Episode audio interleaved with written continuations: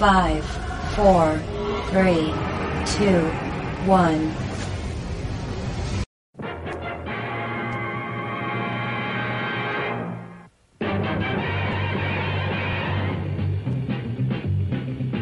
Spider-Man, Spider-Man, does whatever a spider can. Spins a web any size, catches thieves just like flies. Look out, here comes the Spider-Man.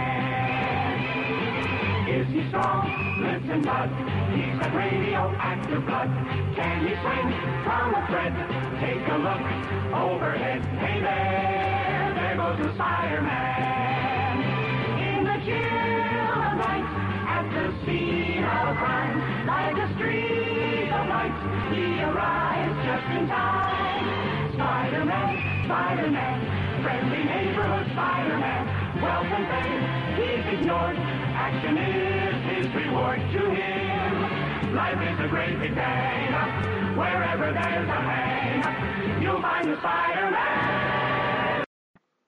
Y bienvenidos una vez más aquí al Freak Noob News Podcast. Y bueno, en esta ocasión vamos a estar hablando acerca de todo este mundo de Spider-Man, todas estas nuevas ideas que tenemos que va a ser el nuevo universo cinematográfico de Marvel con esta nueva adquisición por parte de, de Marvel Studios. Pero bueno, antes de adelantarnos a nuestro tema principal, les recuerdo nuestras vías de comunicación, las cuales son vía Facebook nos encuentras como www.facebook.com diagonal News, en Tumblr como freaknoobnews.tumblr.com y en Twitter como arroba alri barra baja freak o como Freak News. También nuestro correo electrónico es freaknoobnews.gmail.com Y bueno, antes que nada, si eres nuevo en este programa, escuchando este podcast por primera vez, déjame decirte que aquí en este podcast hablamos acerca de cómics, acerca de películas, acerca de libros, acerca de conciertos, acerca de música, damos nuestras opiniones, nuestros puntos de vista y todo desde el punto de vista de un fan para el mundo. Y bueno, vámonos con los saludos de esta semana. A través de Tumblr queremos mandar saludos a My World to Shit, a Vero, Veros Universe, a Verita Cat, Verita un, un trabalenguas por ahí, a Self Anything Burritos, a Roy Kevin 21, a Phrase Neon, a Jait Universe, a David Gallagher, a Fade, Fodebeth y a DJ Luongo. Y bueno, ya estamos de regreso otra vez haciendo publicaciones en el Tumblr y pues ya están llegando las notificaciones nuevamente. A través de Facebook, Facebook queremos mandar saludos a Melissa Seymour, a Dan Box Maddox, a JDC Caddy Auditory Rocker, a Eric Chicas Romero, que por cierto, Eric Chicas toca en una banda llamada Códice Trio, que es una banda de eh, rock fusión, por decirlo de alguna manera. Y a nuestro programa número 8 entrevistamos a esa banda. Así que si les interesa este rollo del rock con unos tintes un poco de jazz, pues esta entrevista puede ser de su interés en nuestro programa número 8. Continuando con los saludos, mandamos saludos a Lalo Cobain, a Lugo García, García, a Eric, a este ya, a, a Miguel México, a Melissa Seymour, a Charla Entre Viñetas, que por cierto Charla Entre Viñetas es el programa de un buen amigo llamado Gabriel. Y en ese podcast, pues también aquí colabora un servidor. El último tema del que hablamos irónicamente fue Amazing Spider-Man número 2. Y pues ahora con esta noticia, pues ese programa se va a volver un poco viral, quiero pensar. Y bueno, también mandamos saludos a Karen Robles Lid, a Roy Garbas, a Saraí Rico, entre otros. Y bueno, también nos vamos con los saludos a través de Twitter, que son, queremos mandar saludos a Tomos y Grapas, que es un podcast español bastante recomendado, bastante entretenido y bastante bueno. A The Goldblum Live, a Oin, On, One Iron Naut, a Music Carrot Monkey, a Ordinance, a Listo Entertainment y... Ok, ya este, ¿no? a Rayos X, a Vanessa Cabrera, otra vez a Vanessa Cabrera, a Comicorp y a Olea. Muchas gracias por sus comentarios, sus retweets y sus favoritos a través de esta red social. Y bueno, con esto nos vamos a las noticias de esta semana que estuvieron bastante intensas, bastante buenas. Y bueno, vamos a dejar esta noticia de Spider-Man para el último. Y vamos a empezar con una noticia a la cual yo solo le puedo decir como que la noticia What the fuck de la semana. Y pues resulta ser que eh, ya en Estados Unidos, en Texas, si no me equivoco, unos niños en una primaria estaban jugando a, a ser magos, a Harry Potter, por decirlo de alguna manera. Y resulta ser de que un niño le dice a otro niño, te voy a desaparecer, pero en el sentido mágico, en el sentido de que estaban jugando. Entonces esto se tomó como una amenaza y ahorita el niño fue este suspendido de la escuela y fue acusado de terrorismo por emplear estas palabras de te voy a desaparecer. La verdad es que es una completa exageración la sociedad en la que ahorita estamos viviendo pues ya no puedes decir nada por el estilo porque ya te están acusando de terrorismo, te están acusando de estas tonterías cuando simplemente son niños que vieron una película de magia bastante infantil, una película de fantasía y estaban imitando eso y ahora los adultos ya viven con esta paranoia de del terrorismo que lo tienen tan presente que bueno, ahorita el pobre niño de 9 años está acusado de terrorismo y suspendido de la escuela por el simple hecho de decir esto de te voy a desaparecer. No sé ustedes qué opinen al respecto de esta de esta noticia, pero pues qué, qué lamentable de que que todo esto esté ocurriendo actualmente cuando debería de ser una sociedad un poco más inteligente, quiero pensar, pero pues parece que no. Así que pues así están las cosas allá en Estados Unidos, esta noticia what the fuck de la semana. Y bueno, entre otras noticias, ya también se dio a conocer el cartel oficial del festival Force Metal Attack Force Force Metal Fest del 2015. Este festival se va a llevar a cabo el 9 de mayo del año en curso. Y entre sus bandas estelares se presenta nada más y nada menos que Judas Priest, Carcass, Dead Angel y esta banda Overkill. Estas bandas estarán presentándose en calle 2, boletos a la venta, allá en Guadalajara, boletos a la venta a partir de este viernes.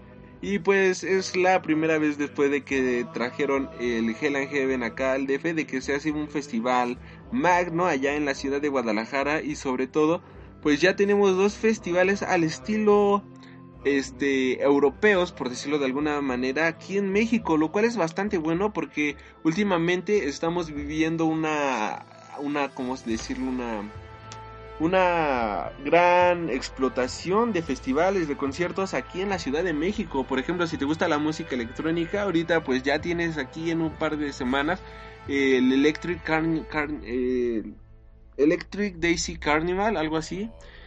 Donde va a estar DJ Guetta, va a estar DJ Tiesto, David Guetta, DJ Tiesto, confundí los nombres, una disculpa. Si te gusta el rock, si te gusta el indie, pues ya tienes el Corona Capital. Si te gusta acá la música como que el rock más de barrio, más este cosas por el estilo, pues tienes el Vive Latino. Si te gusta el metal, pues ya tienes el Hell and Heaven y el Force Metal Attack. Así que pues estamos viviendo una excelente, excelente época de conciertos aquí en México y pues eso se agradece porque uno cuando iba a pensar que todos estos conciertos alguna vez los íbamos a ver aquí en México. Yo jamás me hubiera imaginado tener eventos de tal magnitud aquí de menos en México para ir a alguno de estos conciertos o disfrutar de conciertos así de grandes, pues anteriormente tenías que irte a otro país, principalmente a Estados Unidos, a Europa, pero pues actualmente ya es una realidad tener estos conciertos aquí en México. Y bueno, en otras noticias, DC Comics revela un nuevo escuadrón suicida. Y bueno, este escuadrón suicida o el Suicide Squad ahorita ha tomado demasiada fama porque va a haber una película que se va a estrenar en el año 2016. Y bueno, esta, esta alineación de villanos en los cómics van a tener una nueva, una nueva alineación con uno de los bueno, con varios villanos con bastante renombre en el universo de los cómics de DC Comics. Y bueno, entre ellos tenemos a Parasite, a Black Hand, a Poison Ivy, a Reverse Flash, a Cheetah y a este... Ay, jaja, agarra, ¿cómo se llama? A Talon. Y bueno, estos van a ser los nuevos, este, el New Suicide Squad. Y el lanzamiento de este título con este nuevo con este nuevo equipo se prevé que va a estar a la venta para junio del 2000 este del 2015 en Estados Unidos y pues obviamente ya lo pueden conseguir el mismo día en las aplicaciones como en Comixology, en la aplicación de DC Comics o también en sus tiendas de cómics de preferencia. Y bueno, entre otras noticias, eh, DC Comics anuncia el reinicio de, bueno, no un reinicio, pero como un reboot otra vez de su universo conquero, el cual va a empezar con con, con, con Convergence, perdón, se me está trabando la, lengua. Eh, va a iniciar con ese evento el inicio del fin, por así decirlo, y con esto vamos a tener de resultado un nuevo universo. Ya no va a haber 52 títulos, ahorita solamente se van a quedar 48 títulos. Y bueno, entre los títulos que vamos a tener nuevos después de este evento, pues vamos a tener un título de Bizarro, vamos a tener un Universe Dark, algo así, que es como la lo que viene después de la Justice League Dark, Justice League Dark también vamos a tener aquí, entre otras cosas, un cómic de Batmite, este pequeño duendecito que se le aparece en la mente a Batman, bastante coquetito este personaje. Y entre otras cosas, vamos a tener un título llamado We Are Robins, We este que la portada se ve bastante buena, vamos a tener este de Batman and Son y cosas por el estilo. Algo que menciona DC Comics es que ahora se, se trata de innovar. Por ejemplo, con los New 52, los nuevos 52, pues tuvimos demasiados cómics, pero como que todo se quedaba dentro de lo mismo, todo era la misma la misma fregadera perdón por la palabra, pero todos los títulos son muy similares, todas las portadas iguales, de tipos rudos, que se ven completamente malotes, como si estuviéramos viviendo nuevamente en los noventas, con todo esto de que nada más se trata de sacar portadas de tipos gruñones, de tipos completamente oscuros, nada alegres. Dios, casi este la alegría desapareció por completamente de todos estos conceptos de DC Comics.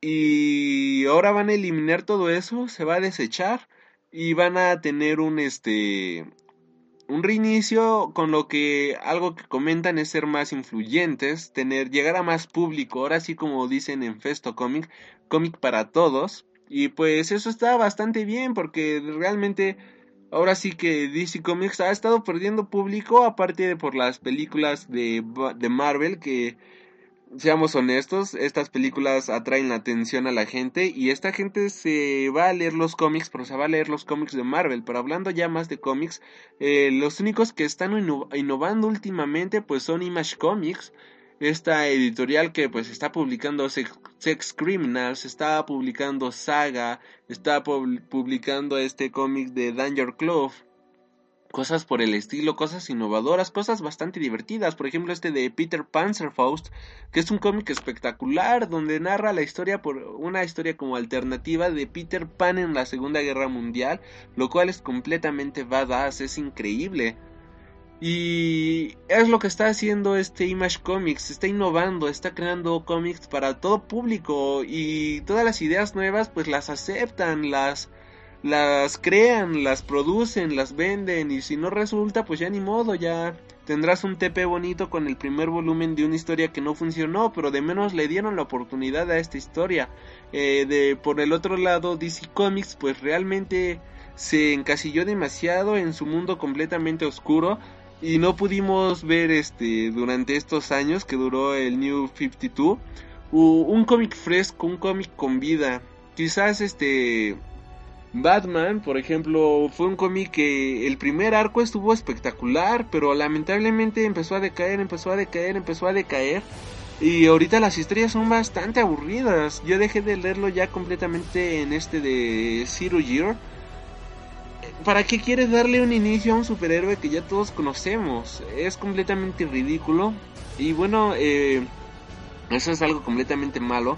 Y pero qué bueno que ahorita Marvel está, digo, DC está está con estas ganas de querer innovar, está con estas ganas de querer ser un poco más este abiertos en este sentido y esperemos que las cosas salgan bien, porque la verdad ya creo que todo el mundo ya estábamos hartos de los New 52.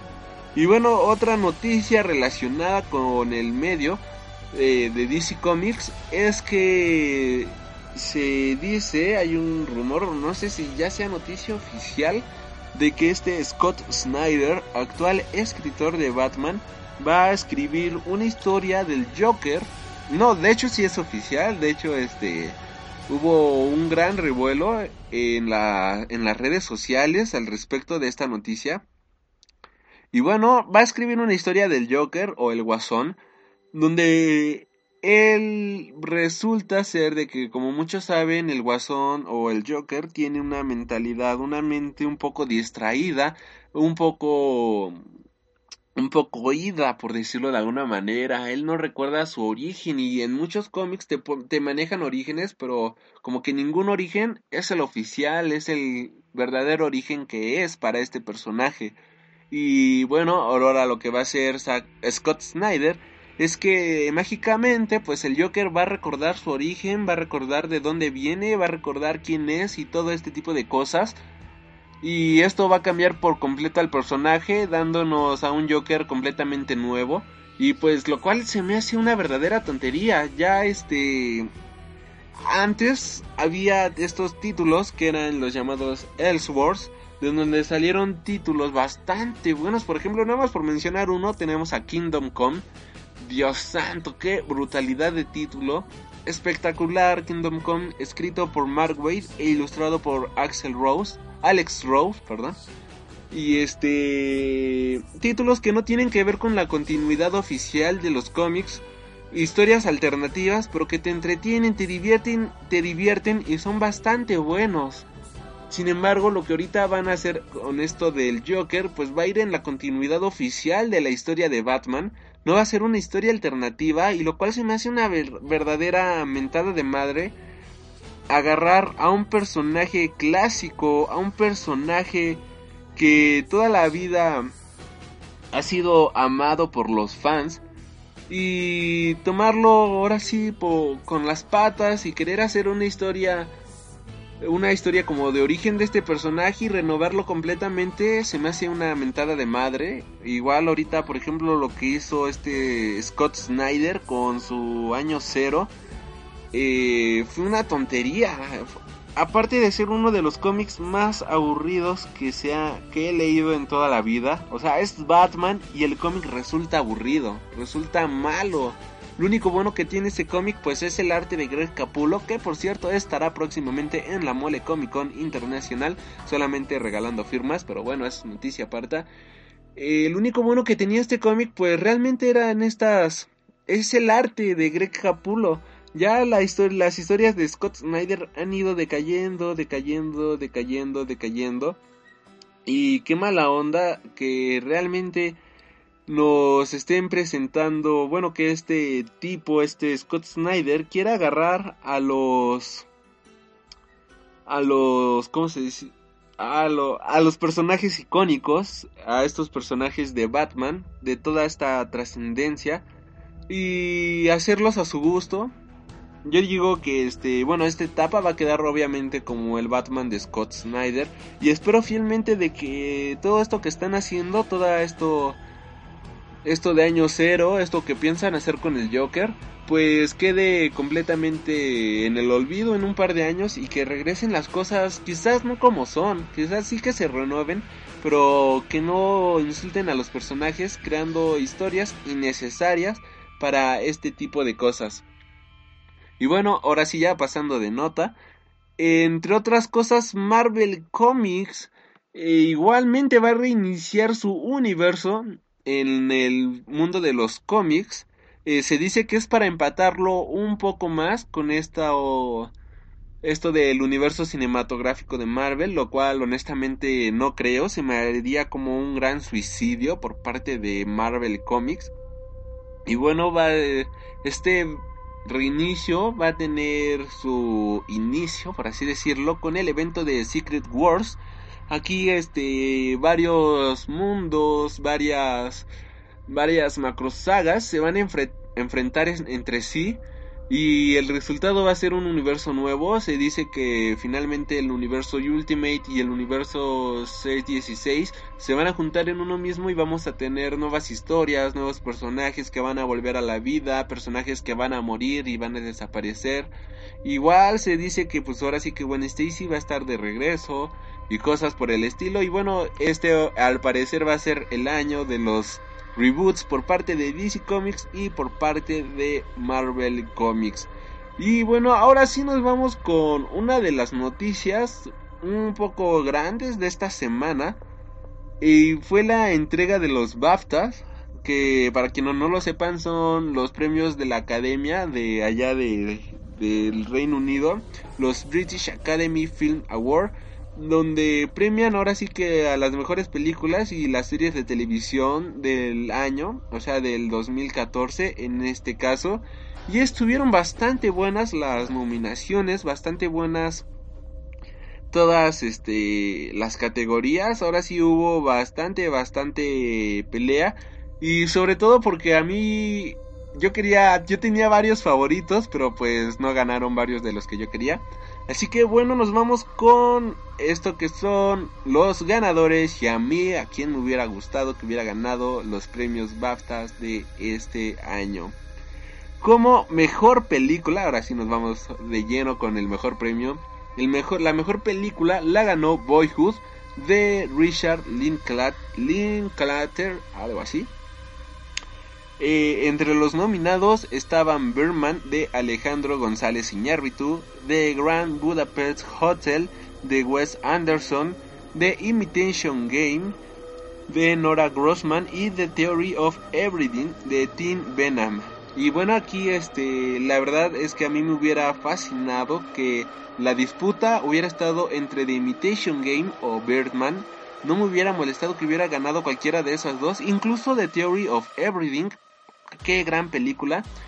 Eh, mi favorita obviamente era Birdman, no solo porque Alejandro González Iñárritu sea mexicano, sino porque la historia es bastante buena, vemos bastante cosas coquetas, por ejemplo, esta secuencia continua de toda la película, vemos la locura de este hombre y al final cómo acepta finalmente de que él es Birdman y es algo que nunca se va a quitar. La película es completamente hermosa, las actuaciones son excelentes, pero bueno, Boyhood se llevó el premio a mejor película. Mejor director, entre los nominados estaban Wes Anderson por El Gran Hotel Budapest, Demian Chazelle por Whiplash, Alejandro González Iñárritu por Berman y James Marr por The Theory of Everything. También estaba Richard Linklater por Boyhood.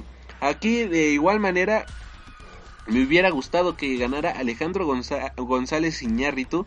Reitero, no solo por ser mexicano, sino por la dirección que le dio por lograr estas interpretaciones por parte de los actores. Se ve que hubo una exigencia y una diversión bastante grande por parte de este director a la hora de crear esta película. Por el lado de la teoría del todo, fue una manera bastante espectacular la manera en la que retrataron la vida de este Stephen Hawking. La verdad es que sí es un drama bastante intenso, no para cualquiera, sí es muy bueno. Por otro lado, Wes Anderson con el Gran Hotel Budapest es una historia bastante divertida, bastante buena, bastante coqueta, algo que todo mundo tiene que ver alguna vez en su vida, una película para todos. Y pero como que aparte de ser muy buena, yo así de plano no lo veo como el mejor director. En este caso, digo cuando tienes como competencia a James Marsh por The Theory of Everything y a Alejandro González Iñárritu por Berman como que sí se queda unos dos escaloncitos abajo este director. Por otra parte también Damian Chazelle por Whiplash Este, esta película de la cual ya hablamos hace un par de programas, pues sí es divertida y todo, pero no, de plano, yo ni siquiera lo hubiera mencionado como mejor director, para ser honesto. Y pues tenemos Boyhood, Boyhood, Richard Linklater se llevó el premio a mejor director del año 2014 y la verdad es que bastante reconocido porque estuvo para quienes sepan la historia de esta película se estuvo grabando este durante varios años 40 días al, año si no me equivoco eh, un poco menos y y tener esta continuidad, ver cómo van creciendo los personajes, pues es lo único interesante de esta película. Quizás si tenga una un mensaje de lo bonito y lo preciado que es la vida. Entiendo por qué se llevó el premio a mejor director, pero para mí sigue estando mejor Birdman de Alejandro González Iñárritu. Y en este caso, James Marsh también hubiera sido un excelente ganador con La teoría del todo. Ahora nos vamos con el mejor actor en un personaje principal. Entre los nominados teníamos a Benedict Cumberbatch con The Imitation Games. The Imitation Game o este, ¿cómo, le pusieron en español? Fue Código Enigma. También tenemos a Ralph Fiennes como, ah bueno, Benedict Cumberbatch interpretó a Alan Turing. También tenemos a Ralph Fiennes en El Gran Hotel Budapest que interpretó a Monsignor Gustav Age. También tenemos a Jack Hildenhall en Nightcrawler que es Lois Bloom, Bloom, ¿sí?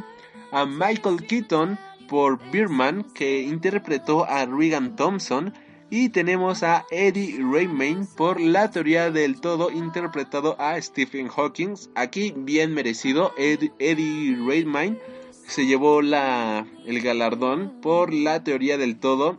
Excelente este papel, se la crece en todo momento, en los momentos dramáticos, en los momentos de alegría. Esta interpretación era como ver a Stephen Hawking literalmente.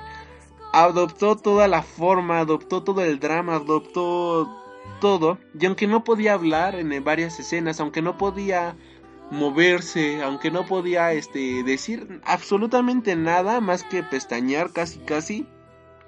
Este personaje daba todo de sí, este gran actor Eddie Redmayne. Excelente, qué bueno que él se llevó el galardón a, pues a mejor actor. Igual me hubiera gustado bastante Benedict Cumberbatch por The Imitation Game. Este es un gran actorazo inglés es increíble verlo actuar. Para quienes no lo ubiquen, pues él es este Smaug en El Hobbit. O también es este Sherlock en la serie de BBC de Sherlock. eh, su excelente actuación está de Benedict Cumberbatch. Así que si Eddie Rayman, que qué bueno que se vivió el galardón, o Benedict Cumberbatch, si bueno, mejor dicho, si Benedict se lo hubiera llevado, la verdad es que también hubiera sido un excelente premio. Era así que este estaba discutido únicamente entre ellos dos. Y aunque tenemos a Michael Keaton con, por su actuación en Birdman, este es una actuación excelente. Pero desde mi punto de vista, Eddie Redmayne, bien merecido. Michael Keaton, excelente igual. Pero por un pelito no pudo ganarlo, creo yo. Como mejor actriz en un rol principal tenemos como nominados a Julianne Moore por la película Still Alice interpretando a la doctora Alice Howland, a Amy Adam en la película Big Eyes interpretando a Margaret Kane, a Felicity Jones por La teoría del todo interpretando a Jane Hawkins, tenemos a Rosamund Pike en, la película de Gone Gear interpretando a Amy Elliott Dunn y tenemos a Reese, a Reese Witherspoon en la película Wild interpretando a Cheryl Strider. Strider, algo así. Y bueno, aquí este el premio se lo llevó Julian Moore por Still Alice, Still Alice como la doctora Alice Homeland. Esta película todavía no se estrena aquí en México, apenas se va a estrenar en un par de semanas. Así que pues desconozco completamente esta actuación. He escuchado que es una actuación bastante buena y bueno, en el tráiler se ve un drama completamente espectacular. Eh, por otro lado, aquí los que ubico es a Reese Winterspoon en Wild y a Felicity Jones por la teoría del todo. Eh, Felicity Jones, excelente papel, pero como que no es tan merecedor de un galardón, honestamente. Y sin embargo, esta actriz de Wild, eh, la vemos ella sola en la mayor parte de la película. Todo el peso de la película recae, eh, recae en sus hombros y es excelente. Realmente es una actriz bastante buena. Y pues habría que ver a la actuación de Julian Moore en Steel, Alice para ver qué tal, qué tal está. Y bueno, ahora nos vamos como mejor actor de soporte y tenemos a Steve Carell en Foxcatcher como John El Elwer DuPoint, a Edward Hoyt por Boyhood interpretando a Mason Evans a Edward, Norton en Birdman interpretando a Mike Shiner, a Mark Ruffalo en Foxcatcher como Dave Schultz y también tenemos a J.K. Simmons en Whiplash interpretando a Terrence Fletcher. Y bueno, en este caso se lo llevó lamentablemente J.K. Simmons por Whiplash interpretando a este maestro de mente llamado Terrence Fletcher. Digo lamentablemente porque pues él hace actúa exactamente de lo mismo en todos sus papeles, bueno, lo conozco de dos papeles, él interpretando a este Jonah Jameson en Spider-Man y ahora este papel de Terrence Fletcher y es exactamente la misma fregadera. La película es bastante risible, este papel es, no te lo crees, es bastante estúpido, este maestro que cree que la música es este como el, el fútbol americano. Eh, eh, una verdadera tontería. Así que para mi gusto, el papel se lo hubiera llevado Edward Norton. La verdad es que su actuación fue espectacular. Aquí en Birdman lo vemos actuar, ¡fum! O sea, sorprendente la actuación de Edward Norton. Este es un actorazo de primera. Y aunque en la película actúa que él está actuando, se la crees, es increíble. Eh, todo el proceso que vive, todo esto que te transmite, todas sus expresiones, los diálogos, todo espectacular la actuación de Edward Norton. Ahora sí, aquí sí, lamentable que J.K. Simon se lo haya llevado este premio y sobre todo con una película entretenida, pero a la vez este es divertida la película, pero es divertida porque es como Amazing Spider-Man 2, no es algo que te puedas tomar en serio. Así que igual como dije con el papel del director, pues yo ni siquiera lo hubiera este galardonado en alguno de estos premios. Y bueno, nos vamos como mejor actriz de soporte y tenemos a Patricia Arquette por Boyhood, a Katie Kingsley por The Imitation Game, a Rene Russo por Nightcrawler, a Imelda Saunton por Pride, y a Emma Stone por Birdman. Y bueno, aquí este mi mis favoritos, bueno, el premio lo ganó Patricia Arquette por Boyhood. Y aquí yo tenía dos favoritos, a Keira Kingsley por The Imitation Game y Emma Stone por Birdman. La verdad es que ambas actrices espectaculares en todo sentido. Emma Stone, vemos a una Emma Stone bastante espectacular para todos los que estaban diciendo que esta chava no sabía actuar, que esta chava solamente estaba encasillada en papeles mediocres y medianos, pues bueno, les cayó la boca a todos y dijo, ¿saben qué señores? Yo soy una actriz hecha y derecha y aquí te va mi actuación. Aguas que ahí te voy. Y bueno, Emma Stone logró una actuación espectacular. Ahora sí que ella levanta demasiado la película, no, no porque Birdman sea lenta. En, obviamente Birdman no es lenta, no es mala esta película pero la actuación de Emma Stone todavía le da un plus extra diciendo, hey, esta actriz, no sé qué vio González Iñárritu en ella, la vio, la alzó de una forma espectacular y dijo, hey, miren todos, Emma Stone sabe actuar, yo sé que ella sabe hacer las cosas y aquí vemos, joder, a una Emma Stone espectacular en todo sentido. sentido. Por otro lado tenemos a Keira Kingsley, que por Dios, qué gran papel tienen de Imitation Game. Es bastante, bueno, bastante denso y al mismo tiempo bastante divertido este personaje. Este, una chica bastante buena, ahora sí viviendo en la Segunda Guerra Mundial, en estos años donde todo era machismo, donde todo era, este, donde veían a las mujeres como algo menos, pues esta chava se puso los pantalones y salió y hizo lo que ella sabía hacer, que era ser la mejor de todas, la más badass, y dejó callados a todos. Su actuación es completamente espectacular.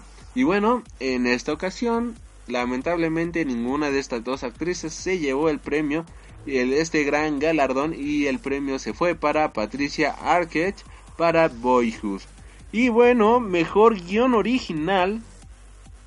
Tenemos a los nominados que son Wes Anderson y Hugo Guinness por El Gran Hotel Budapest, a Demian Chazelle por Whiplash, a Dan Gilroy por Nightcrawler, a Alejandro González Iñárritu, Nicolás Jacobón, a Alexander Dinelaris Jr. y Armando Bu por Birman y tenemos a Richard Linklater por Boyhood. El premio se lo llevó nada más y nada menos que Wes Anderson y Hugo Guinness por El Gran Hotel Budapest excelentemente bien merecido este premio. El Gran Hotel Budapest, como ya dije, es una película para toda la familia, es una película que todo mundo va a disfrutar sí o sí. Te vas a reír bastante, vas a disfrutar de toda esta película, que quizás llega a parecer una película de estas que nos hacen creer muchos que son como películas tipo de arte, películas para viejitos de 70 años, adinerados y que solo van al cine para posteriormente ir a tomar café y un pastelillo y hacer un poquito menos miserable su existencia. No, el Gran Hotel Budapest es todo lo contrario, hasta te dan ganas de tener una aventura así de divertida. Por otro lado, qué bueno, o sea, de verdad qué bueno que estas películas llevó este galardón, bien merecido. Por otro lado, este Demian Chazelle por Whiplash pues sí es buena la película, pero es bastante exagerada, bastante, bastante exagerada. No lo hubiera nominado como mejor guion original. Este, no lo amerita, honestamente, no lo amerita. Bueno, sí, no, no lo amerita. Este, por otro lado, González Iñárritu y a todo su equipo por Birdman, excelente película, madre santa esta película que ahora sí es una gran crítica social a todo este consumismo, a todo el cine actual, todo este cine de porquería que tenemos actualmente todos estos blockbusters. Y incluso hay una frase bastante buena donde eh, este personaje tiene un conflicto con él mismo porque pues ahora sí este spoiler alert, aquí voy a decir una pequeña parte de la película. Este Regan Thompson en su juventud era Birdman, un personaje de cómics que ah, le hicieron varias películas y actualmente este Regan Thompson no es no ha logrado hacer nada con su vida, todo el mundo nada más lo reconoce como el tipo que hizo a Birdman, pero pues no saben nada más de él. Y bueno, él está intentando hacer una obra de teatro para poder reivindicarse, poder reivindicar todo su su trayectoria artística, por decirlo de alguna manera. Y lo logra, pero de una mala manera, pero antes de todo eso, él tiene conflictos de personalidad. Él ve, él es este Berman y lo escucha en su cabeza. Él ve a este a este hombre pájaro en el espejo, él habla con él, él escucha la voz de Birman en todo momento. Y hay una parte en el que Birman le dice a este Regan Thompson que para qué hace teatro para 500 personas cuando él llenaba salas con miles y miles de personas en el cine en todo el mundo, o sea, millones de personas veían sus películas. Entonces Regan Thompson le dice a este Birman que millones y millones de, de moscas comen caca al día y eso no significa que la mierda sea buena. Y pues excelente por toda esta crítica que le dan bastante duro a todas estas películas que tenemos actualmente que no tienen nada propositivo, nada por el estilo. Y igual hubiera estado bueno que se le hubiera llevado este premio como mejor guion original pero pues no se logró. Igual aquí tengo que reconocer a Boyhood, a Richard Linklater. Ah, no sé si así, si así se pronuncia, pero bueno, al director de Boyhood, aquí pues sí, como que habría que reconocerlo, principalmente por esta tarea titánica de hacer esta, esta película durante tantos años, tener este guion esperando, esperando para que final, finalmente diera fruto, pues sí, este, hubiera estado bueno. Eh, como digo, el Gran Hotel Budapest, bien merecido como mejor guion original. Y bueno, ahora también tenemos la categoría de mejor guion adaptado. O sí, mejor guion adaptado, sería la mejor traducción de Best Adapted Screenplay. Y bueno, tenemos a Anthony McCartan por La Teoría del Todo. Tenemos a Jason Dean Hill por American Sniper. A Gillian Flynn por Gone Gear. A Paul King y Hamish McCoy por Paddington. Y Graham Moore por The Imitation Game. Aquí no hay nada más que decir. Más que bien merecido Anthony Carten nos dio una excelente adaptación de la teoría del todo. Bueno, esta adaptación a la vida real, de la vida real de este gran físico que fue Stephen Hawking. Y bueno, también de Imitation Game, excelente película. Paddington, Paddington no la vi, este, esta película del osito, eh, se veía bastante divertida, pero pues no, una disculpa, es así, si no, no pude verla. Este American Sniper, no estoy seguro de haberla visto. Y Gone Girl, bastante divertida, pero pues como que se queda floja al lado de sus contendientes. Como mejor cinematografía o mejor cámara, algo así quiero entender.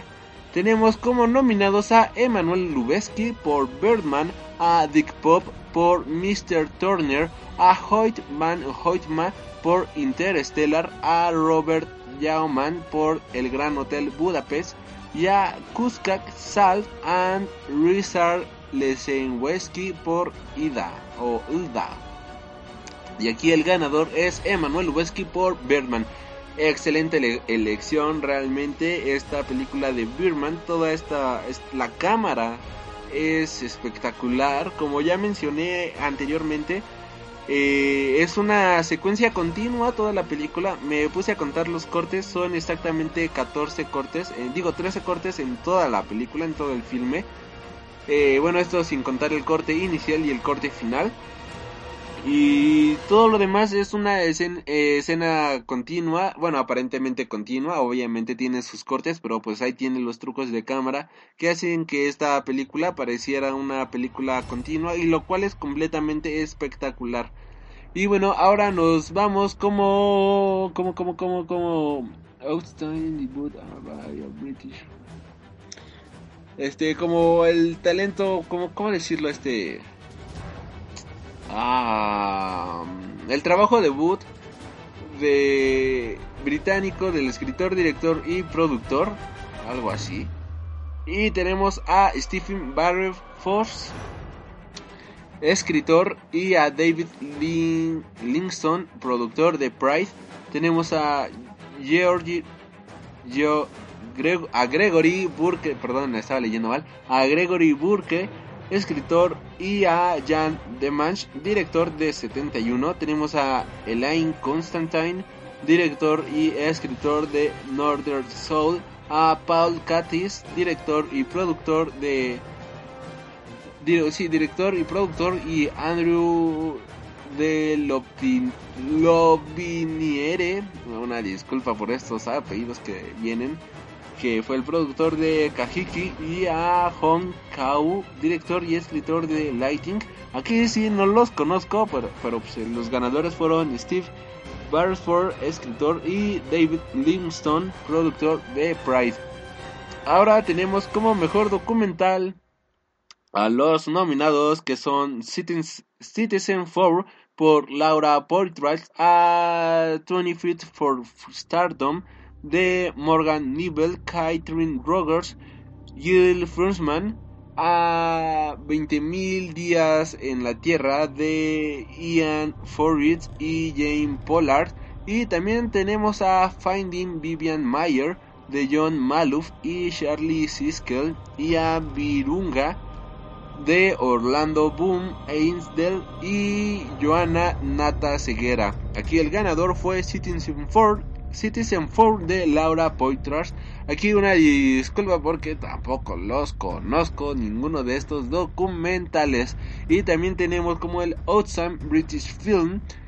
a la teoría, bueno, los nominados fueron La teoría del todo con James Martin Bevan, Eric Fallen, Lisa Bruce y Anthony McCartan. A 71 con Jan Demange, Angus Lamont, Robin Koch y Gregory Burke. A Paddington con Paul King, David Heyman. A Pride con Matthew Warshus, a David Livingston y Stephen Beresford. A The Imitation Game con Morten Tlaidum, Nora Grossman, Ido Otrowski, Teddy y Teddy Schurzman y a, también a Graham Moore y a Under the Skin con Jonathan Glasser, James Wilson, Nick Shelser y Walter Campbell. Y bueno, aquí el ganador fue The Theory of Everything. The Theory of Everything, para ya no volver a repetir todos los nombres.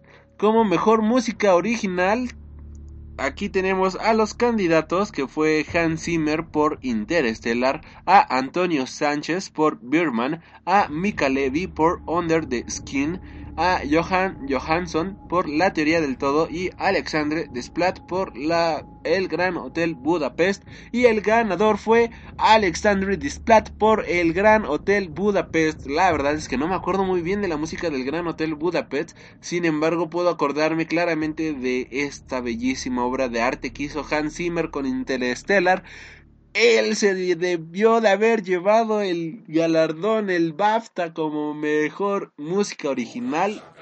Qué mal que no se lo llevara. Era mi favorito completamente. Seguido, seguido de él tenemos a Antonio Sánchez de Birman. Este tipo aquí en la batería, todo esto que estuvo haciendo, espectacular. La forma en la que la batería iba creciendo con respecto a las sensaciones de Regan Thompson, con respecto a las a estas, ¿cómo decirlo? A las, a las sensaciones, a las emociones de este personaje eran espectaculares. Pero sí, sin duda alguna, para mí hubiera ganado Hans Zimmer.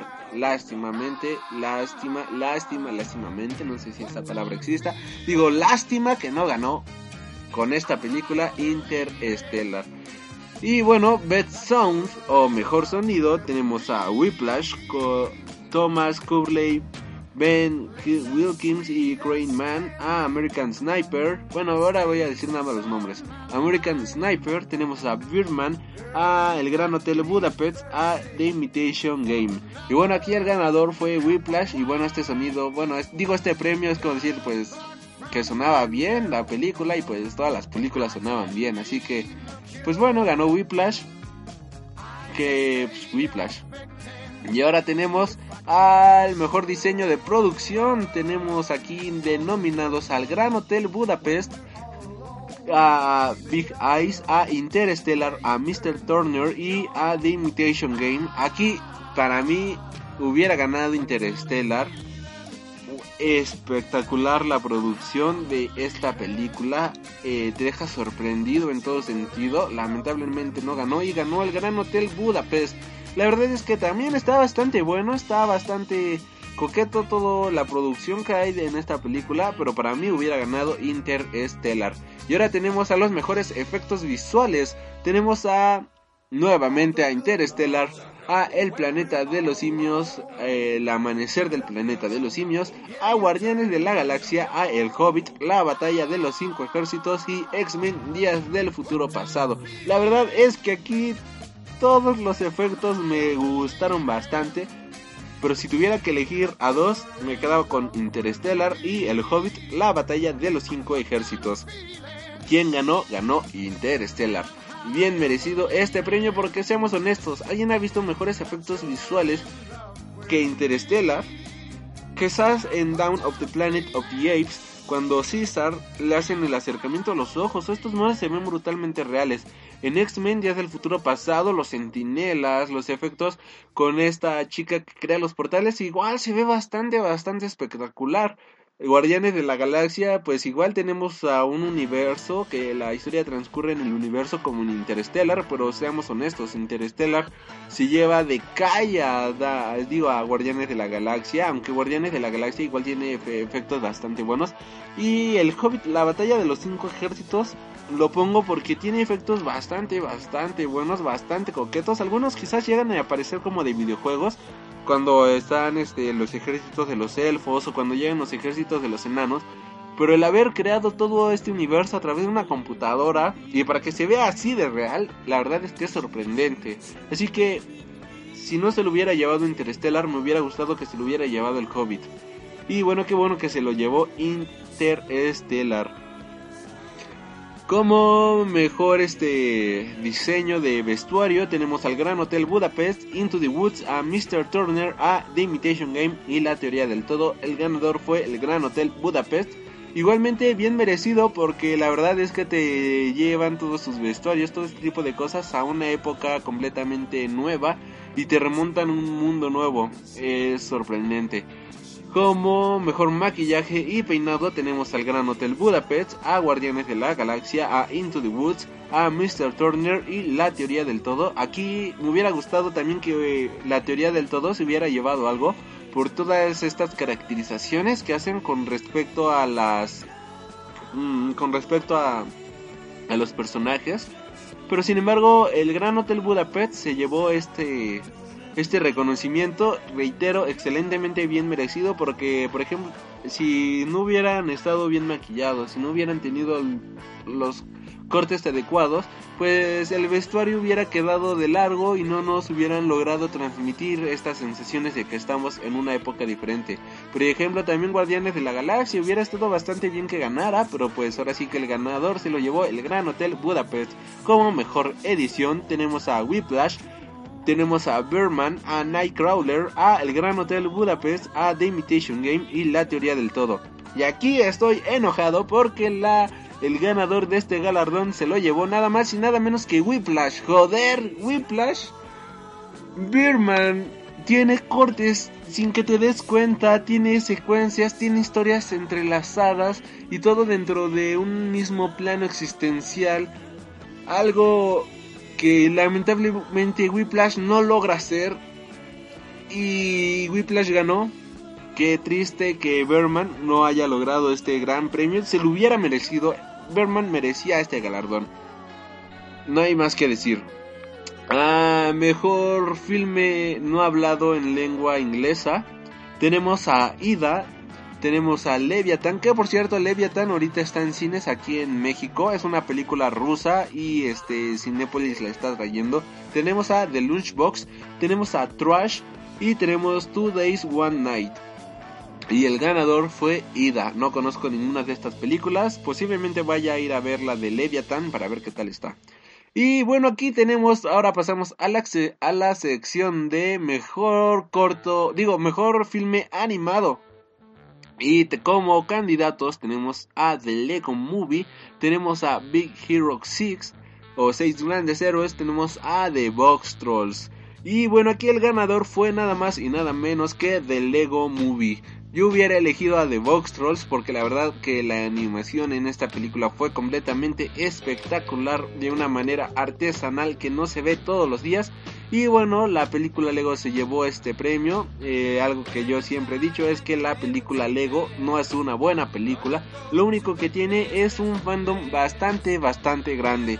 Y bueno, Qué lástima que The Box Trolls no se llevara este premio. Por otro lado tenemos al mejor corto de animación y aquí los candidatos son The Bigger Picture, Monkey Love Experiments y My Dad. No conozco ninguno de estos cortos, una disculpa. Y el ganador fue The Bigger Picture. Tenemos como mejor short film o mejor cortometraje a Boogaloo and Graham, a Emotional Foxbox, a Slap, a The Carmen Line y a Three Brothers. No conozco ninguno de estos cortometrajes, otra disculpa. Y el ganador fue Bungalow and Graham. Y como mejor estrella naciente, sí, este, mejor, este, ¿cómo decirlo? Mejor estrella nueva, eh, que se está dando a conocer, Tenemos de candidatos a Jack O'Connell, a Gugu Mabata Rao, a Margot Robbie, Miles Taylor y Shailene Woodley. Ah. Sí, bueno, eh, Rising Star Award, creo que así es lo que quiere decir. Y el ganador fue Jack O'Connell. Y bueno, aquí eh, estos han sido los premios BAFTA de este año 2015. Bastante buenos, bastante entretenidos. Y pues lamentablemente Whiplash ganó más de lo que debía de haber ganado. Entre los, el mayor ganador fue el Gran Hotel Budapest con 5 galardones, seguido de Boyhood, La Teoría del Todo y Whiplash, ambos con 3 galardones cada uno. En nominaciones, la película más nominada fue El Gran Hotel Budapest, que alcanzó 11, 11 nominaciones. Posteriormente tenemos 10 nominaciones con Birman y La Teoría del Todo, nueve nominaciones que alcanzó The Imitation Game o este el juego de imita de la imitación o como, ah, el código Enigma aquí en México. Cinco nominaciones que obtuvo Boyhood y Whiplash. Cuatro nominaciones para Interstellar, Mr. Turner y Nightcrawler. Tres nominaciones para Pride.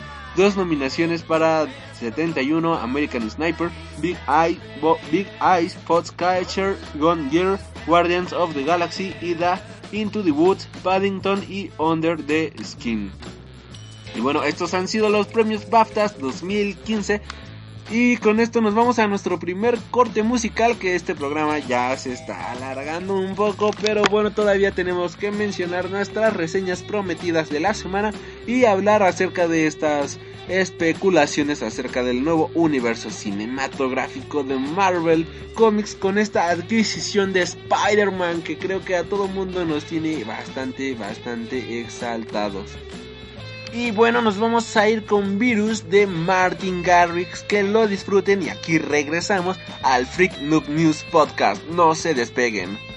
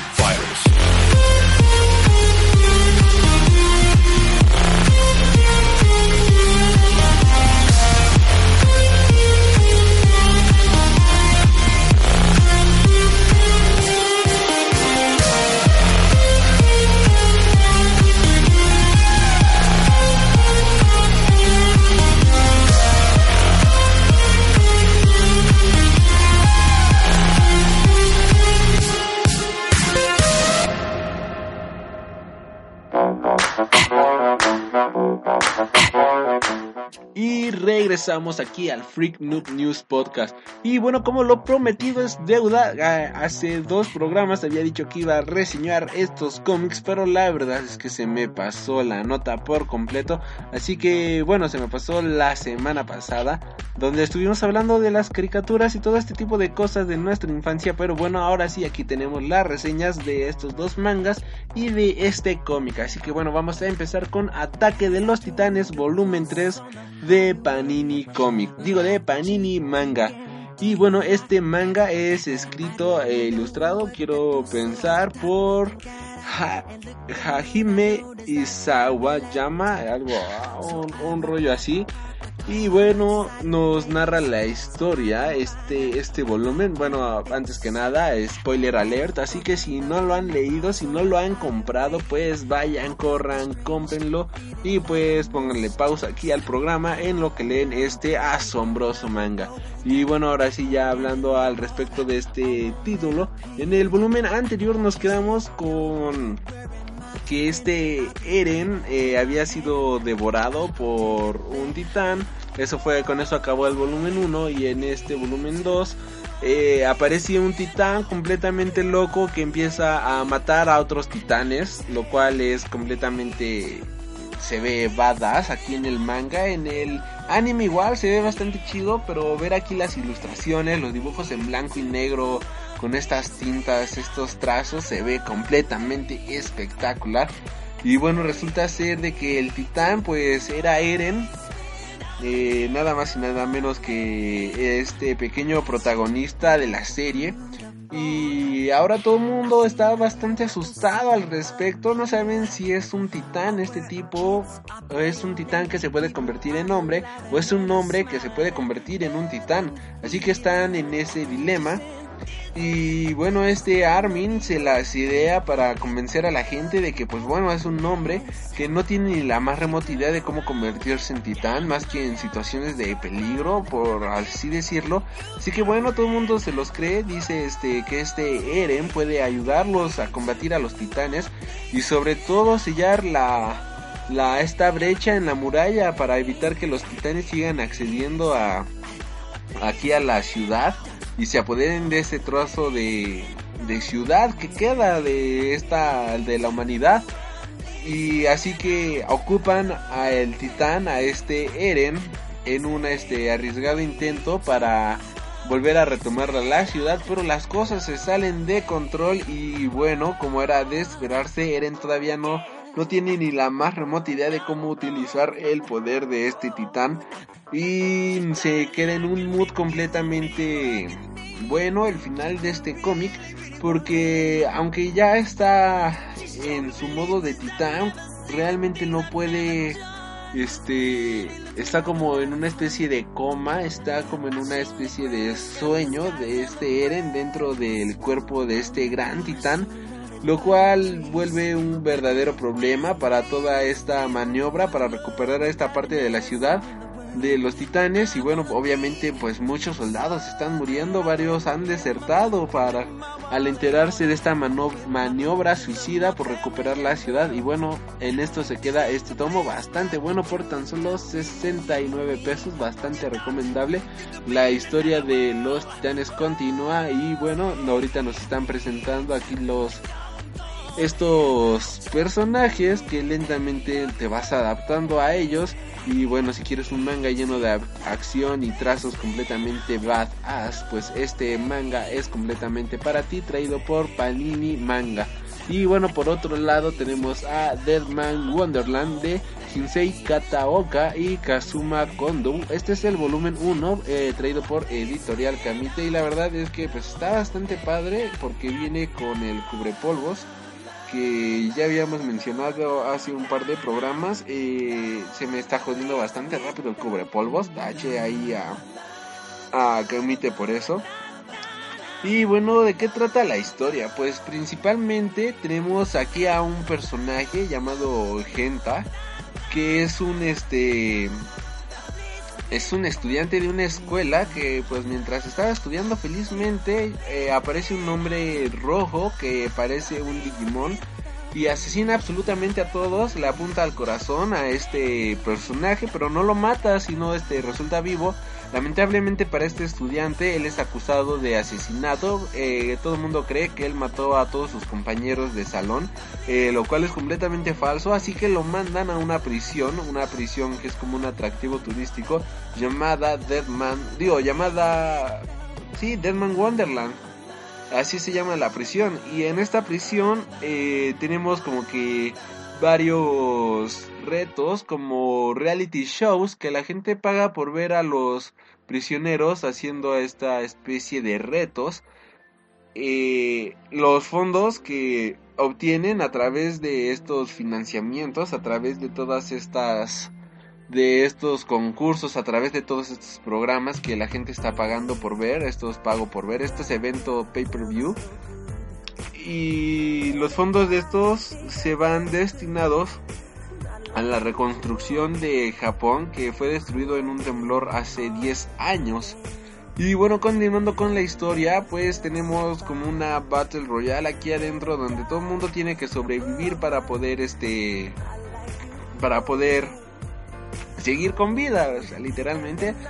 Este, tenemos una carrera que es como carrera de, una carrera de la muerte, donde varios, o tienen varios obstáculos, tienen varias, este, varias trabas y cada obstáculo pues van matando a reos de, de verdad, o sea, los están asesinando de una manera brutal y la gente piensa que pues son efectos de imagen, efectos de cámara y que son efectos visuales, que nadie está muriendo realmente y que esto es solamente producción para aumentar el rating, pero no, realmente es, hay gente ahí muriendo dentro de esta prisión y pues la gente sigue creyendo que están viendo un programa con efectos especiales bastante buenos, lo cual pues es completamente falso.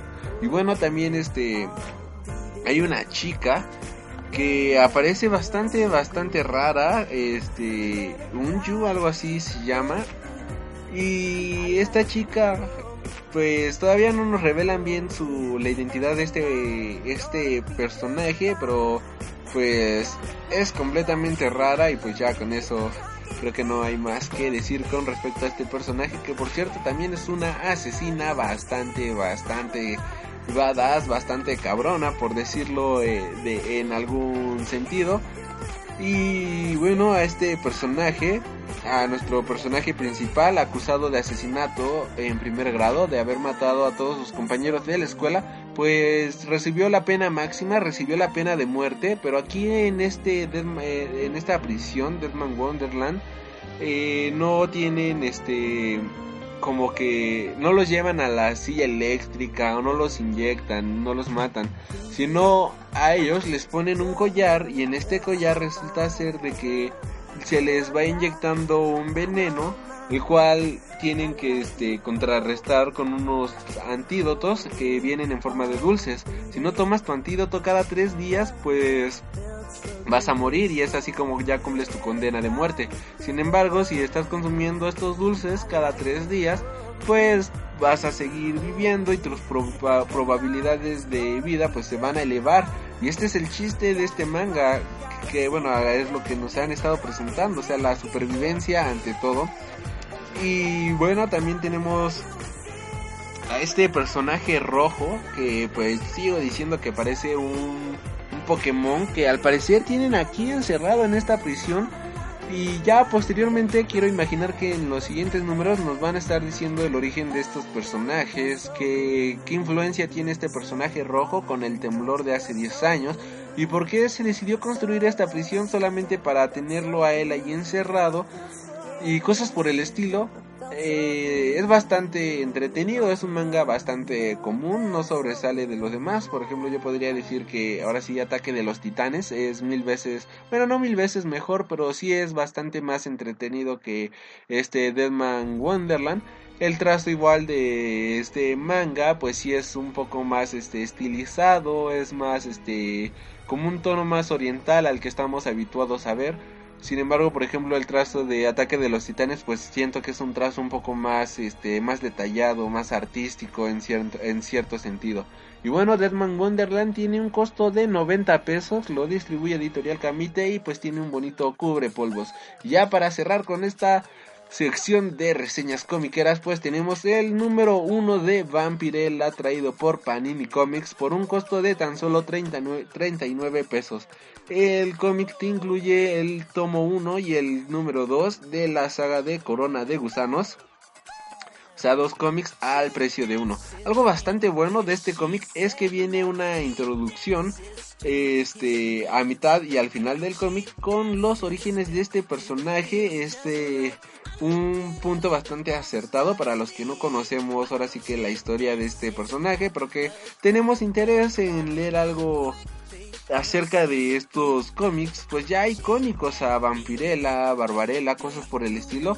Y qué bueno que ahora sí que Panini tiene estos estos este estas columnas para que la gente que pues no está enterada del personaje conozca sus orígenes, conozca todo este tipo de cosas, datos curiosos que te ayudan quizás no con la lectura del cómic, pero ya entiendes más el origen de este personaje y pues ya le entiendes mejor por qué está haciendo las cosas, de dónde viene, qué hizo y cosas por el estilo.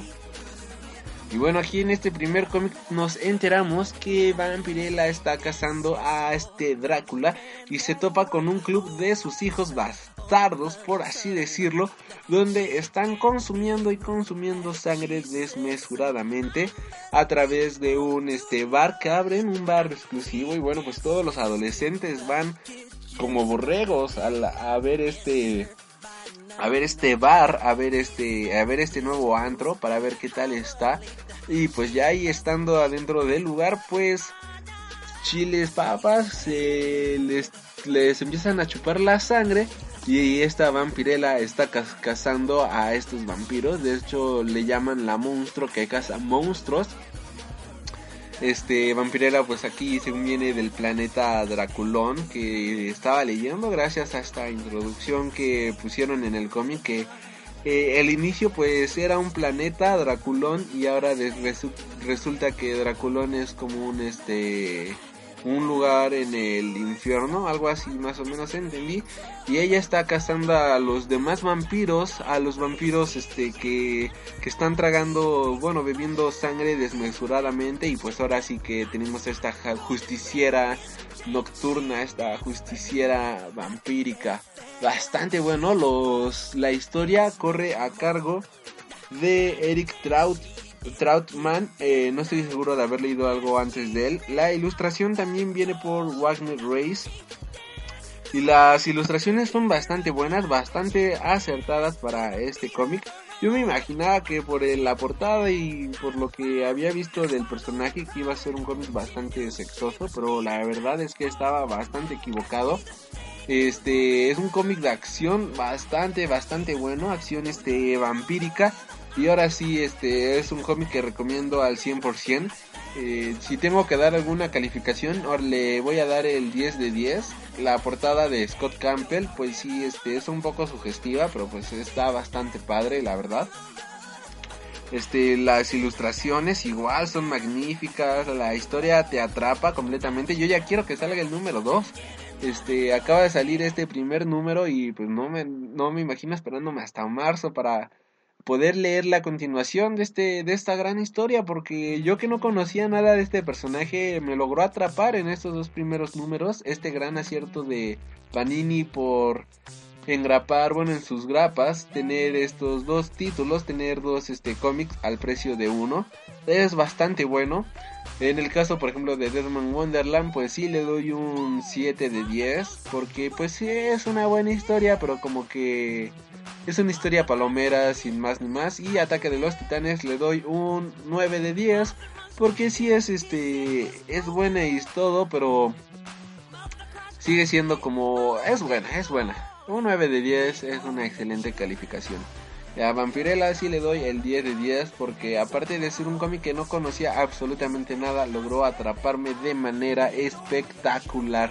Y bueno, estas han sido nuestras reseñas comiqueras de esta semana. Y ya con esto nos vamos a nuestro tema principal, que es nada más y nada menos que todo lo que viene con Marvel y este universo que ahora pues ya vamos a tener al arácnido, a tu amigable vecino el hombre araña dentro de estas películas del universo cinematográfico de Marvel. Así que empezamos con nuestro pequeño temita principal.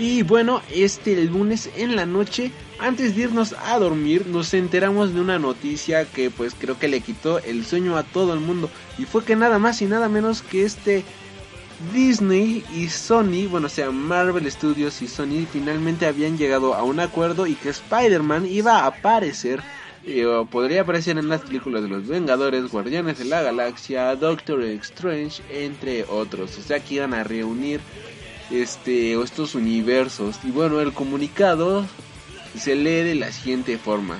Esta información ahorita la estoy sacando de la cueva del nerd para mayores referencias. Y pues pueden escuchar este podcast de la cueva del nerd todos los, los, sábados eh, a través de YouTube. Y bueno, este también es un portal de noticias. Y pues bueno, aquí ya tradujeron el, el, este, el comunicado de Sony. Pues aprovechar, pues para, para ya no estar haciendo una mala traducción al respecto, pues aquí está. Y bueno, ya dejando todas estas trabas de lado, pues el comunicado dice lo siguiente. Kevin Feige de Marvel producirá la siguiente película de Spider-Man junto, junto con Amy Pascal este Culver City, California y Burbank, California, 9 de febrero del 2015. Sony Picture Entertainment, Entertainment y Marvel Studios anunciaron hoy que Sony estará trayendo a Marvel el mundo del hombre araña. Bajo este arreglo, un nuevo Spider-Man estará apareciendo en una película de Marvel del universo cinemático de Marvel, el Marvel Cinematic Universe. Posteriormente, Sony Pictures estará lanzando la siguiente producción de su franquicia de 4 mil millones, mil millones de dólares el 28 de julio del 2017 en una película que se producirá con Kevin Feige y su equipo de expertos de Marvel, junto con Amy Pascal, quien, es supervisor del lanzamiento de esta franquicia hace 13 años.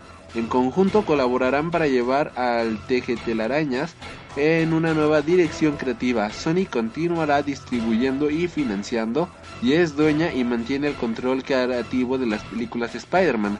Marvel y Sony están explorando otras oportunidades para integrar personajes de su Marvel Cinematic Universe a futuras películas de Spider-Man. Esta nueva relación sigue una década de especulaciones entre fanáticos sobre si el hombre araña, que siempre ha sido parte integral e importante de los cómics del universo Marvel, deberá ser parte del universo de Marvel en la pantalla grande. Spider-Man tiene más de 50 años de historia en Marvel y con este arreglo los fanáticos podrán experimentar el que este personaje tome su debido lugar entre otros personajes del Marvel Cinematic Universe. Bob Iger, director y CEO de The Walt Disney Company, dijo, Spider-Man es uno de los personajes más grandes de Marvel y es amado en todo el mundo. Estamos emocionados de trabajar con Sony, Pictures y traer el icónico Tejetelarañas al universo cinematográfico de Marvel, lo que abre nuevas y fantásticas oportunidades de narrativa y creación de franquicia. Y bueno, pues sí, esto abre demasiadas puertas. Bueno, ahí acaba el comunicado. Esto abre demasiadas puertas para el futuro de lo que va a ser el universo cinematográfico de Marvel. Y este es más que un hecho de que lo vamos a ver en Civil War, en Capitán América, aunque sea un pequeño cameo, pero ahí veremos a Spider-Man. También este, pues ya es un hecho de que Andrew Garfield pues ya va a dejar de ser Spider-Man y no solo él, sino este hay una nota donde están confirmando de que Andrew Andrew Garfield y este Mark Webb, director de las películas de este Amazing Spider-Man, pues ya están completamente fuera de los de los proyectos, esto según el sitio de noticias Hollywood Reporter, quien pues ya confirmó esta esta noticia, hay que dar por hecho de que bueno, si se llegaba a confirmar una este este como reboot, este nuevo aire para este personaje tan icónico, pues sí, íbamos a dejar de ver a Andrew Garfield en el papel y pues no creo que Marvel haya estado tan contento con el trabajo de Mark Webb como director, así que pues ya le dieron cuello.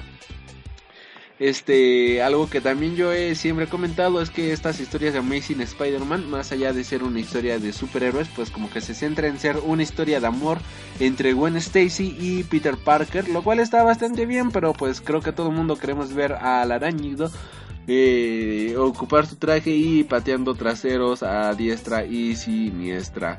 Y bueno, eh, empezando ahora sí con nuestras especulaciones, que, de eso se trata, a ver qué, qué va a hacer de este futuro cinematográfico de Marvel. Primero que nada, pues los candidatos. Para nosotros, ¿quién serían los mejores candidatos?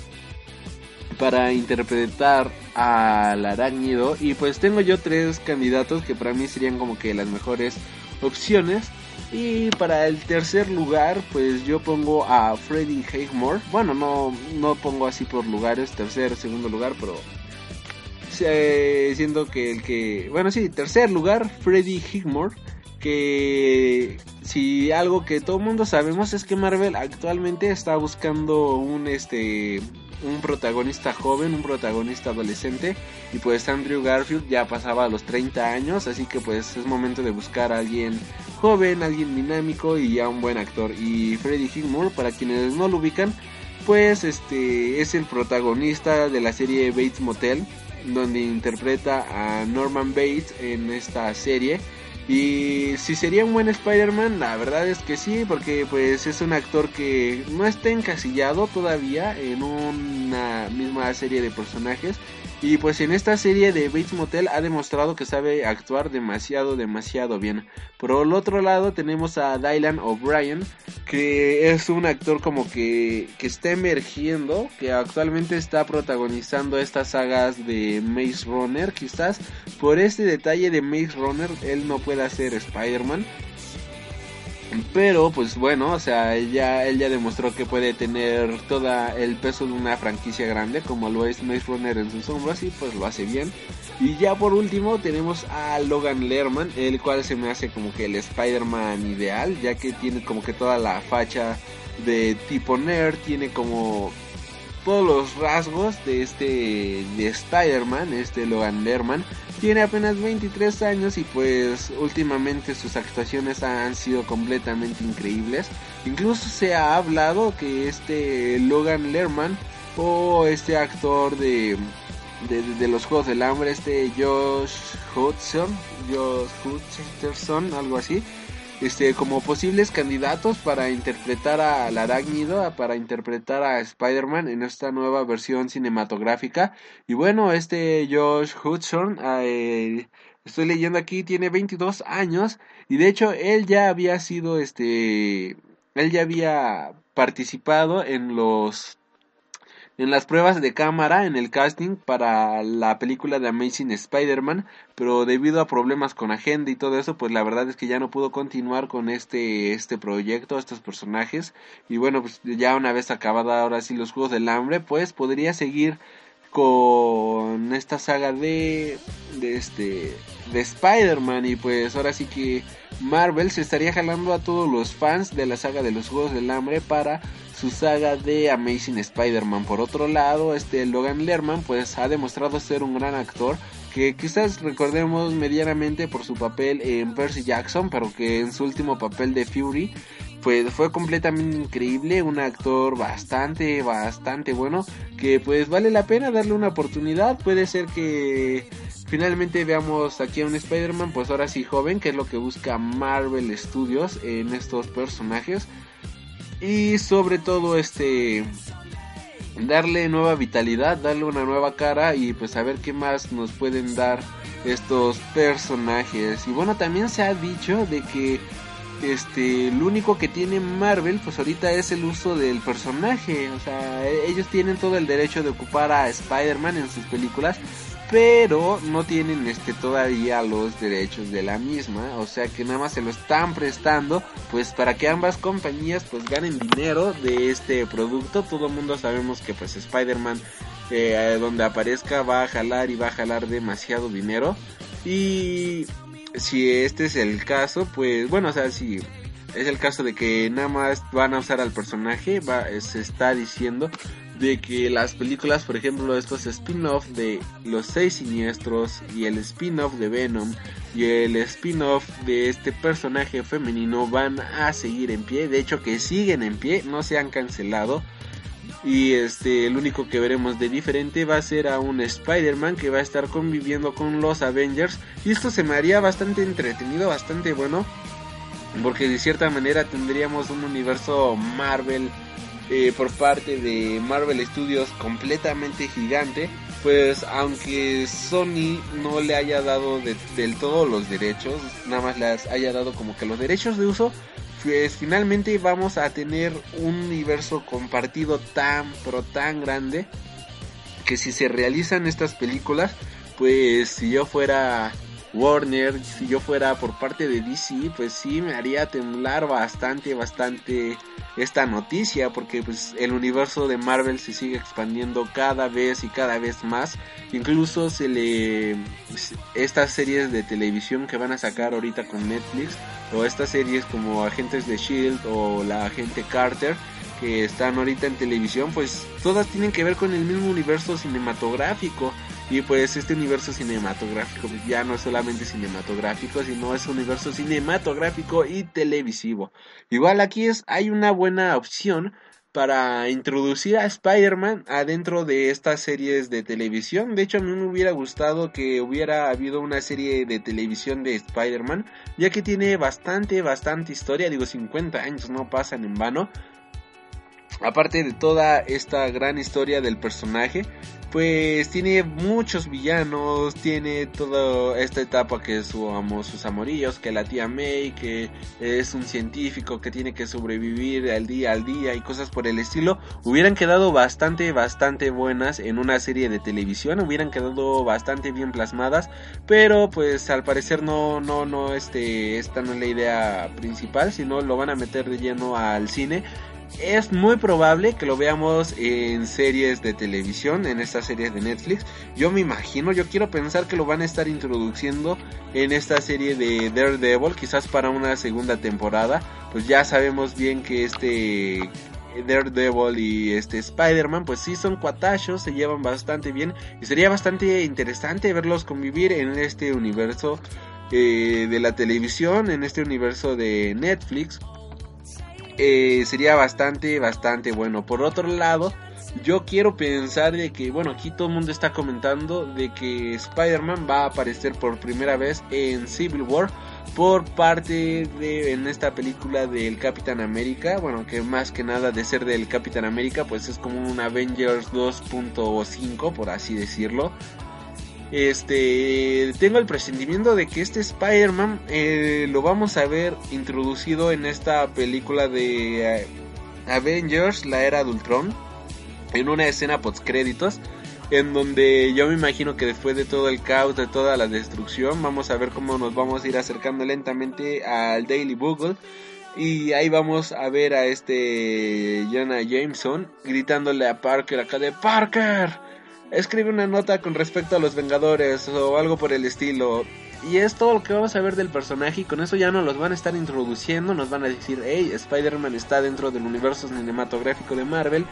Y ya no se nos va a hacer tan raro verlo así de lleno en la película de Civil War. Porque si lo ponen eh, de jalón aquí en Civil War, pues como que sí se va a sentir como un pequeño tropezón. Aunque todo el mundo ya conocemos al personaje y no necesitamos ninguna introducción, o sea, ninguna película de introducción para este nuevo universo cinematográfico. Eh, sí estaría, no estaría de más introducirlo en una película un poquito antes, que en este caso sería o Ant-Man o Avengers y ya este gracias a eso pues ponerlo este ya en Civil War que digo, sí, ponerlo directamente en Civil War ya que como un superhéroe hecho, derecho, y sería impresionante que esta nueva historia empezara en el momento preciso en el que este Iron Man convence a Peter Parker de quitarse la máscara en frente de todo el mundo para convencer a los superhéroes del registro superhumano o algo por el estilo. Realmente no sabemos bien de qué vaya a ir este esta película de Civil War, pero si algo sabemos pues es que ya tenemos a Spider-Man que era el personaje por el cual se estaba peleando el Capitán América y por el cual se peleaba Iron Man, pues era un punto en el que la gente tanto amaba, la gente que tanto quería, así que a la hora de quitarse la máscara en este cómic, pues realmente iba a inspirar a demasiada gente, a demasiados superhéroes a seguir el camino del registro del gobierno que tanto estaba impulsando Iron Man. Así que pues estaría bueno que ya para la siguiente película del año 2017 pues ya tuviéramos a este a este Spider-Man viviendo con las consecuencias de la guerra civil, que fuera un este estas consecuencias trágicas, estas consecuencias de que los villanos lo están acosando, que los villanos ya saben quién es y pues van a ir detrás de él, van a ir detrás de la tía May, van a ir detrás de toda su vida, detrás de todo esto. Y ya finalmente para introducirlo a esto que es la guerra del infinito, como un personaje que fracasó, bueno, que tuvo como que sus sus tropiezos, porque me imagino que lo van a estar metiendo en estas series de televisión para seguir expandiendo su historia, ya que pues bueno, ahorita Capitán América va para su tercer película, Iron Man ya lleva tres películas, que ahorita en Civil War va a aparecer, sería su este como quinta, sexta aparición dentro del universo cinematográfico de Marvel. Ya nos han introducido a todos estos personajes, pero todavía no nos eh, no tenemos como una referencia clara de, qué va a ser este personaje de Spider-Man dentro de este universo cinematográfico de Marvel. Así que pues siendo que lo van a seguir introduciendo, nos van a seguir metiendo historias este al respecto en las series de televisión, en estas nuevas películas que vienen del universo cinematográfico de Marvel para que finalmente en Avengers, la guerra del infinito, él llegue como un líder, no bueno, no como un líder, pero alguien a que la gente va a seguir para enfrentar a esta amenaza cósmica que va a ser Thanos, o bueno, queremos pensar que va a ser Thanos, porque bueno, si ya algo que sabemos de Marvel es que ha estado jugando bien con nosotros, y nosotros creíamos que es el villano de la segunda película pues iba a ser Thanos, que fue el que vimos al final de esta película de Avengers, la primera. Y resulta que no, el villano es Ultron. Y puede ser que, aunque se llame Infinity War, puede ser que alguien más logre tener las gemas antes que Thanos o cosas por el estilo. No creo, yo me imagino que van a aprovechar a Thanos a todo lo que da, puesto que lo están creando como un personaje, un titán, un un dios, un villano bastante, bastante poderoso, al cual vamos a necesitar de los guardianes de la galaxia, vamos a necesitar del misticismo del Doctor Strange, vamos a necesitar de todos estos grupos de superhéroes como los Defenders, como Spider-Man y vamos a necesitar de los Vengadores para poder enfrentar esta gran amenaza que va a ser Thanos. Por el otro lado, pues también ah, debido a que esta película eh, se va a estrenar en, en junio del 2017, pues todas las demás películas se atrasaron a excepción de Avengers, la Guerra del Infinito, que continúan exactamente con las mismas fechas. Sin embargo, todas las demás fechas se atrasaron cerca de medio año cada una, lo cual es lamentable porque yo ya tenía demasiadas ganas de ver la de Thor Ragnarok y ver a los inhumanos. También tengo ganas de ver a Captain Marvel, pero pues eh, ahora sí que los inhumanos y ver a esta historia del Ragnarok de Thor, pues es lo que más me llama la atención ahorita de la tercera fase de el universo cinematográfico de Marvel. Obviamente también quiero ver Civil War, pero pues bueno, esa ya viene de cajón. Este son, es ahorita lo que hay al respecto de este personaje, de este Spider-Man. Otra cosa bastante curiosa es que este contrato es un contrato donde Marvel no la está pagando a Sony por usar el personaje, pero Sony tampoco va a estar recibiendo de, de Disney porque ellos ocupen el personaje, sino va a ser como una convivencia mutua y cada uno va a estar haciendo su chamba y este pues a ver a ver qué tal resultan las cosas eh, dentro de todo este pequeño universo. Igual una historia bastante bastante buena que yo me imagino que bueno me gustaría que pasara verla en el cine es que en esta película de Civil War este Spider-Man se quitara la máscara entonces vemos un villano de Spider-Man eh, que se entera de que es Peter Parker, no sé, algún villano que sea algún badass o un villano completamente fregón.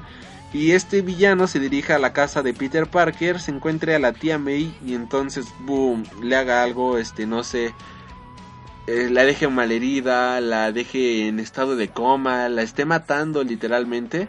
Y entonces Spider-Man, en vez de recurrir a Mephisto, sino recurra al Doctor Strange para rescatar a la tía May, algo que hemos visto bastantes veces en el cómic y eso sería bastante bueno, sería bastante entretenido y de igual manera, por ejemplo, si llegan a asesinar a Steve Rogers en esta película de Civil War, yo tengo la idea, yo tengo la fiel idea de que Doctor Strange va a ser un punto clave para el resurgimiento de este personaje. No sé si vayan a este a revivirlo tal como hicieron en el cómic, pero sería bastante bastante bueno que este Doctor Strange con sus habilidades místicas, estas habilidades de magia, pues resucitará al Capitán América y también ayudará a Peter Parker a recuperar a su tía, a su tía May, después de este gran problema, este, esta gran tontería que tuvo por haberse quitado la máscara y revelar su identidad a todo mundo. Pero bueno, estas son especulaciones mías, puede que pase, puede que no pase, pero a mí me gustaría mucho ver esto en el cine. Y así sirve de que en una película no solo están metiendo a Spider-Man, sino también están metiendo al Doctor Strange, que es un personaje que aunque ya vamos a tener su película en solitario, pues también no nos los han introducido bastante. Es más, solo hemos tenido una mención de él en la película de Captain America, de Winter Soldier y este el único que tenemos de él. Y bueno este esta tercera fase pues parece como una primera fase porque van a ser la primera película de muchos personajes. Vamos a tener la primera película de Spider-Man vamos a tener la primera película de Capitán América digo de la primera película de Capitán Marvel vamos a tener la primera película de los Inhumanos la primera película de Black Panther la primera película de Doctor Strange ya no este de los personajes que continúan estos personajes clásicos pues ahorita los únicos que vamos a ver va a ser al Capitán América en Civil War y a Thor en Ragnarok. No creo realmente que llegue a haber un Iron Man 4 es más ya no va a haber Iron Man 4 ya es más que un hecho al menos que venga en una cuarta fase, pero lo dudo, ya que Robert Downey Jr. pues ya está bastante grande como para seguir interpretando al personaje, así que por ese lado me imagino que va a haber algún reboot o algo por el estilo. Y bueno, estas son las noticias que hasta ahora tenemos de Spider-Man. Las, las oportunidades son infinitas completamente. Ya tenemos un, un universo muy muy grande un villano que yo espero, por favor, espero que lo tomen en consideración para que aparezca en esta película de Spider-Man. Me gustaría mucho ver de villano al Doctor Octopus, ya que lo considero como el su villano el villano que más representa algo para él. Ambos son científicos, ambos fueron este manners marginados, cosas por el estilo. La única diferencia es ahora sí que la forma en la que crecieron y pues es algo que vemos en Superior Spider-Man, que Peter Parker tenía el amor de la tía May, tenía el amor del tío Ben. Sin embargo, este Doctor Rock pues no tuvo nunca el amor ni la comprensión de nadie y eso es lo que lo llevó lentamente a convertirse en el villano legendario que es hoy en día y bueno que fue hoy en día que fue porque pues para quienes han leído pues estos cómics del Superior Spider-Man para quienes han leído este rol de Dan Slott pues sabemos que este personaje pues ya ha desaparecido quizás momentáneamente pero pues ahorita ya no está dentro de los cómics. Eh, decidió sacrificar el cuerpo donde estaba para pues que Peter regresara y hiciera las cosas bien las cosas como son y pues bueno, yo espero que tengan a este villano. ya que sería completamente increíble. Igual una este saga que bien podrían adaptar a la televisión es esta de Spider Island que escribió Dan Slott y que ilustró Humberto Ramos, una historia bastante buena, bastante divertida y que pues la verdad todo mundo se fascinaría de ver esta historia donde todos son este Spider-Mans por así decirlo, donde todos adquieren estos poderes arácnidos o el Spider-Verse y ya Sony tantas ganas tiene de crear un personaje este femenino, pues que se agarre a la Spider-Gwen, que obviamente que no le ponga Spider-Gwen, pero que se agarre algo similar a esta Spider-Woman y creen este universo este este universo del hombre araña, un universo expandido, pero que ahora sí que con con la, el apoyo de Disney y espero que logren hacer algo, algo completamente bueno, algo completamente entretenido. Y bueno, este ha sido nuestro programa del día de hoy, bastante larguito, pero pues bastante entretenido también. Y bueno, con los, los dejo esta semana y nos estaremos reencontrando la siguiente semana. Esperemos tener algún invitadillo por ahí. Y bueno, yo soy Alri Freak. Recuerda seguirnos en nuestras redes sociales, las, las cuales son vía Facebook como www.facebook.com diagonal Freak News, en Tumblr como en Tumblr como freaknoobnews.tumblr.com y en Twitter como arroba alri barra baja freak. Les recuerdo también nuestro correo electrónico donde pueden mandarnos sugerencias que es eh, freaknoobnews.gmail.com y bueno, esto ha sido todo por esta semana. Los dejamos con nuestro último corte musical que es Alice Cooper y la canción es He's Back, The Main Behind the Mask. O sea, qué mejor opción que está de regreso el hombre debajo de la máscara. Y bueno, esto es Alice Cooper, el hombre debajo de la máscara. Que lo disfruten y hasta la siguiente semana. Nos vemos, chao.